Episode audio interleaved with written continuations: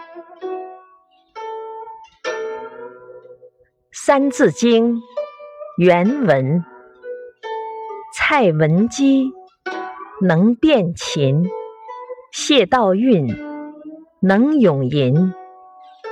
解释：在古代，有许多出色的女能人，像东汉末年的蔡文姬，能分辨情深好坏；晋朝的才女谢道韫，则能出口成诗。